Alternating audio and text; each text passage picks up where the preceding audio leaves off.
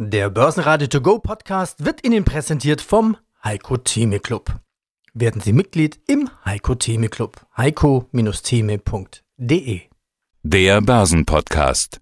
Börsenradio Network AG. Das Börsenradio. Marktbericht. Im Studio Sebastian Leben. Außerdem hören Sie Vermögensverwalter Michael Reuss von Huber Reuss und Kollegen zur Lage an den Märkten und den Ausstiegsplänen bei Verbrennern von VW. Kapitalmarktstratege Heiko Böhmer von Shareholder Value Management zur Stimmung und der Börsenpsychologie und zur angehobenen Prognose der deutschen Grundstücksauktionen AG CEO Michael Plättner.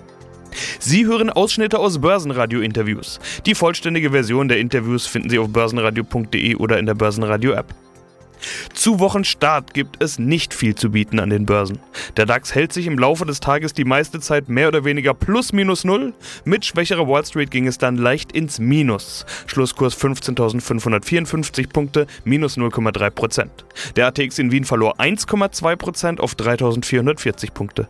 Es fehlen die nötigen Impulse, außerdem bereitet die Ausbreitung der Delta-Variante so langsam doch Sorge. Mein Name ist Michael Reuss, ich bin der Geschäftsführer von Huber Reuss und Kollegen in München.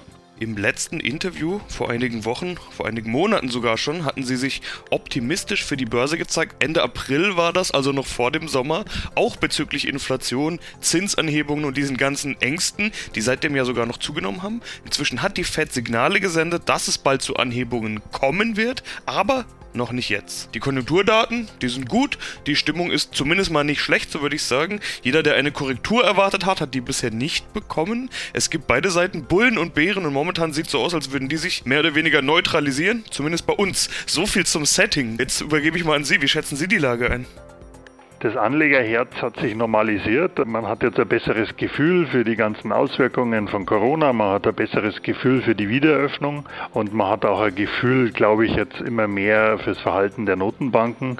Und das alles hat sich in den Kursen wiedergefunden. Und am Ende des Tages ist halt nach wie vor die große Überschrift, was sind denn die Anlagealternativen? Und Vorreiter ist sicherlich die amerikanische FED vom Zinsniveau her, die ganz klar signalisiert haben, frühestens Ende 2022 denken sie sie an Zinsveränderungen und es fehlen einfach die Anlagealternativen und im Verhältnis zum klassischen risikolosen Zins sind die Kapitalmärkte jetzt nicht überbewertet. Also sie sind sicherlich im historischen Kontext nicht mehr billig, das sind sie schon lange nicht mehr, aber wir sind in einer Aufschwungphase, wir haben eine wahnsinnige monetäre Stimulierung und wir haben ein historisch tiefes Zinsniveau und das sorgt dafür, dass wir sicherlich keine großen starken Rückschläge sehen werden, aber es wird jetzt sicherlich ruppiger werden die nächsten Wochen und Monate, weil ich einfach erwarte, dass die Unsicherheit hinsichtlich der Inflationszahlen den einen oder anderen dazu bewegen wird, kurzfristig mal Gewinne mitzunehmen und vielleicht mal sich auf die Seitenlinie stellen.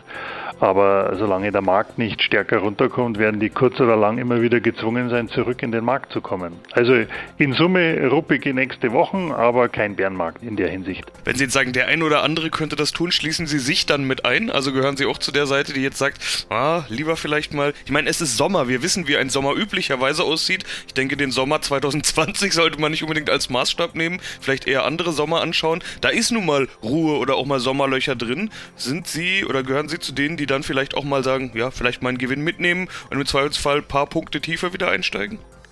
Es kommt darauf an, was man für ein Portfolio hat, welche Werte man hat. Wenn man ein strategisches Portfolio hat mit strategischen Positionen, dann ist man nicht darauf erpicht, jetzt hier großartige Kursschwankungen da vorher Gewinne mitzunehmen, weil sie immer das Risiko laufen, dass sie auch nicht mehr vernünftig wieder reinkommen. Aber in der Tendenz bei Positionen, die wir als schon teuer erachten, haben wir mal den einen oder anderen Gewinn mitgenommen und haben mal die Liquiditätsquote etwas erhöht, in der Hoffnung, dass wir in kurzfristigen Verwerfungen vielleicht die ein oder andere Position Position, die wir schon länger haben wollten, günstig kriegen. Aber wir haben jetzt nicht die Aktienquote massiv gesenkt, sondern nur äh, homöopathisch. Heiko Böhmer, Kapitalmarktstratege Shareholder Value Management. Börse ist zu 90% Psychologie und zu 10% Fakten. Das viel bemühte Zitat von Börsenaltmeister André Costolani. Und in den meisten Fällen bedeutet Psychologie ja Sentiment, also Stimmung. Äh, mir fällt es gerade schwer, die Stimmung wirklich einzuschätzen. Wir haben die Bullenmeinungen, wir haben die Bärenmeinungen, aber der Markt macht mehr oder weniger nichts draus, so als würden die sich gegenseitig neutralisieren. Wie ist denn die Stimmung gerade aus Ihrer Sicht? Oder kann man das mit Sommer- und Urlaubsstimmung vielleicht schon ganz einfach zusammenfassen? Naja, Tatsächlich ist es so, dass wirklich mehr oder weniger eine Neutralität bei den Stimmungen jetzt da ist. Wir haben also keine überbordende Euphorie und wir sind von Panik auch sehr, sehr weit entfernt. Das sieht man an den, an den Umfragen, die gerade laufen, die ja immer für kurzfristige Phasen gemacht werden, also für 30 Tage und auch für sechs Monate. Wie weit es nach oben gehen könnte, das ist immer schwer zu sagen, aber tatsächlich eine wirkliche Panik, die jetzt sagt, es könnte deutlich einbrechen, die spüren wir tatsächlich momentan nicht. Das zeigt eben auch, dass die Basis, die wir gerade haben, noch ziemlich, ziemlich gesund ist und gut möglich tatsächlich, dass der Sommer und die Urlaubsphase da auf jeden Fall auch eine Rolle spielen. Also das kann man wohl auch um diese Jahreszeit mal sagen. Was man aber doch gesehen hat, solche Dinge wie der IFO-Index, also auch ein Stimmungsindikator, rückt mehr in den Fokus. Welche Rolle spielt dieses sogenannte Sentiment denn inzwischen an der Börse? Nein, das ist schon relativ wichtig. Also wir zum Beispiel bei uns bei Shareholder Value Management, wir haben das wirklich als eine Säule erkannt. Wir nennen das Mr. Market, also wirklich das, was zum einen die Euphorie nach oben treibt oder die Panik und die Kurse nach unten treibt. Und für uns ist das schon ein entscheidendes Kriterium, um beispielsweise die Aktienquoten zu steuern. Die Basis, die dahinter steckt, ist ja zum Beispiel auch, um das mal nachzuvollziehen, also es gibt eine unterschiedliche Wahrnehmung von Gewinnen und Verlusten. Ganz simpel, das kennen wir alle aus unseren eigenen Anlageerfahrungen. Wir freuen uns über Gewinne, aber sobald, sagen wir 10% Gewinn, die sind schön, aber 10% Verlust, die tun deutlich mehr weh. Und je höher das wird, desto mehr ist das eigentlich auch. Und deswegen ist es so wichtig, darauf zu schauen, weil diese unterschiedliche Wahrnehmung beispielsweise von Gewinnen und Verlusten ist eben auch eine Tatsache, warum viele Investoren sich wirklich ja auf, auf dem Weg zur langfristigen hohen Rendite wirklich selbst im Weg stehen. Und von daher sollte man da intensiver drauf schauen und wir machen das natürlich auch.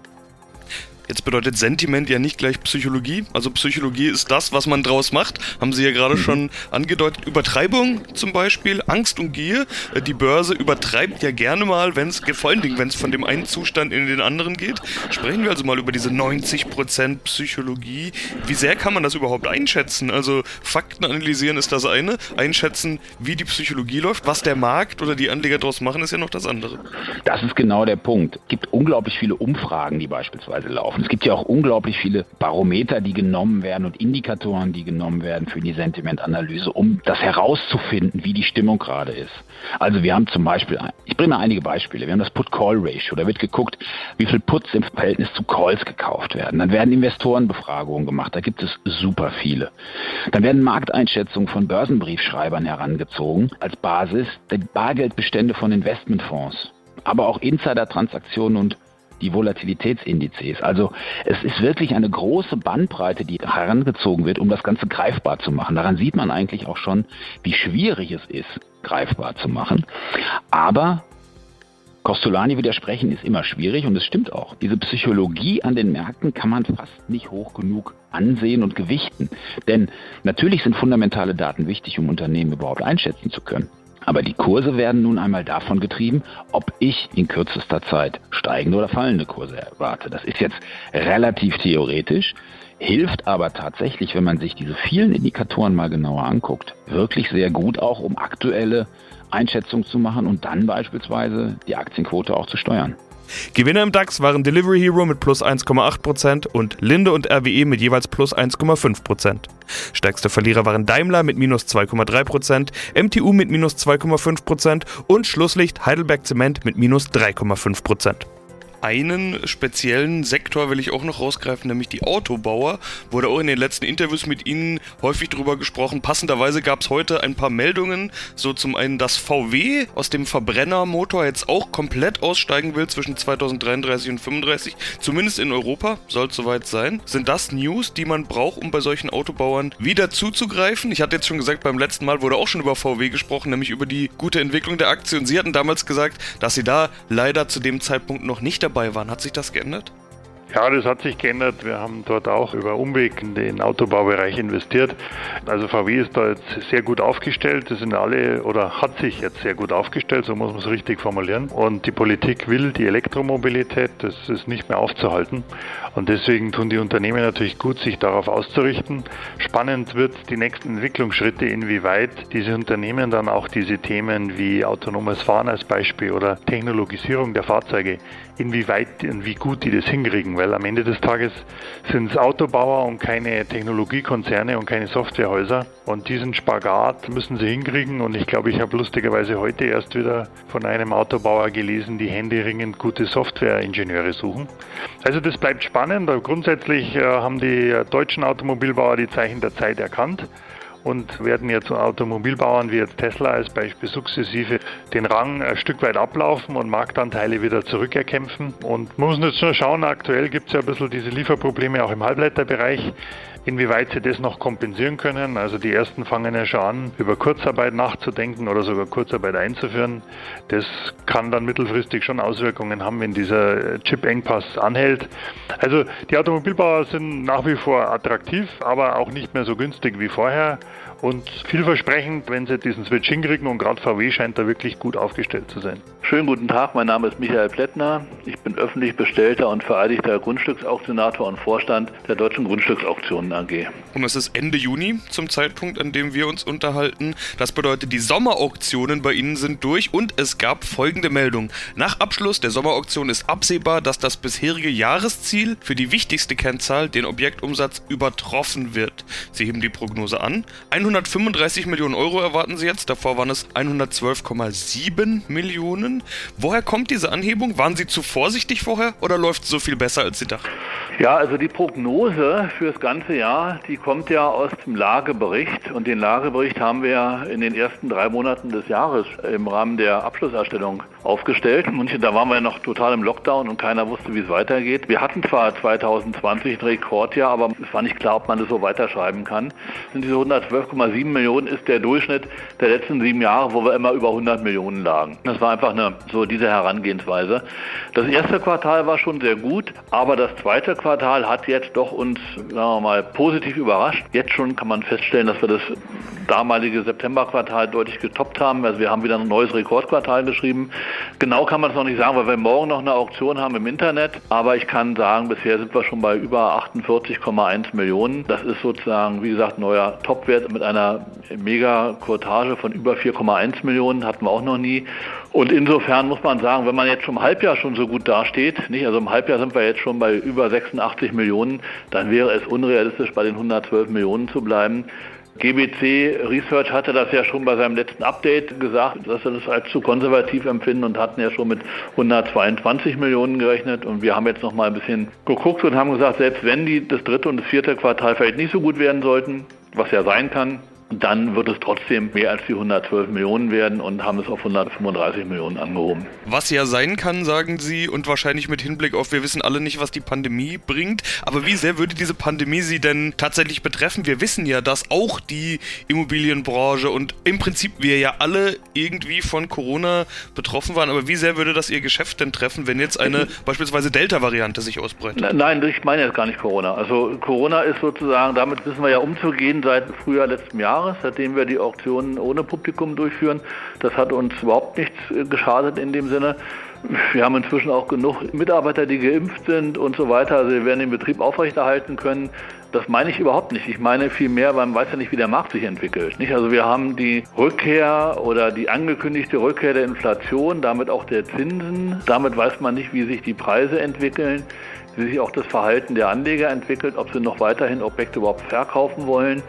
Im ersten Halbjahr sind die Preise gestiegen, wie man allgemein gehört hat und wie wir es auch erlebt haben. Aber das muss ja nicht ewig so weitergehen. Es gibt ja auch schon die ersten Stimmen, die sagen, nein, das wird auch an irgendeiner Stelle wieder kippen. Und das ist genauso der schwierige Moment, wenn so ein Markt kippt. Ja, wenn also die Verkäufer immer noch sehr hohe Vorstellungen haben und die Käufer aber sagen, sind sie nicht mehr bereit zu bezahlen, dann haben sie wie so, eine, so einen Todpunkt am Markt und der kann ja jederzeit eintreten.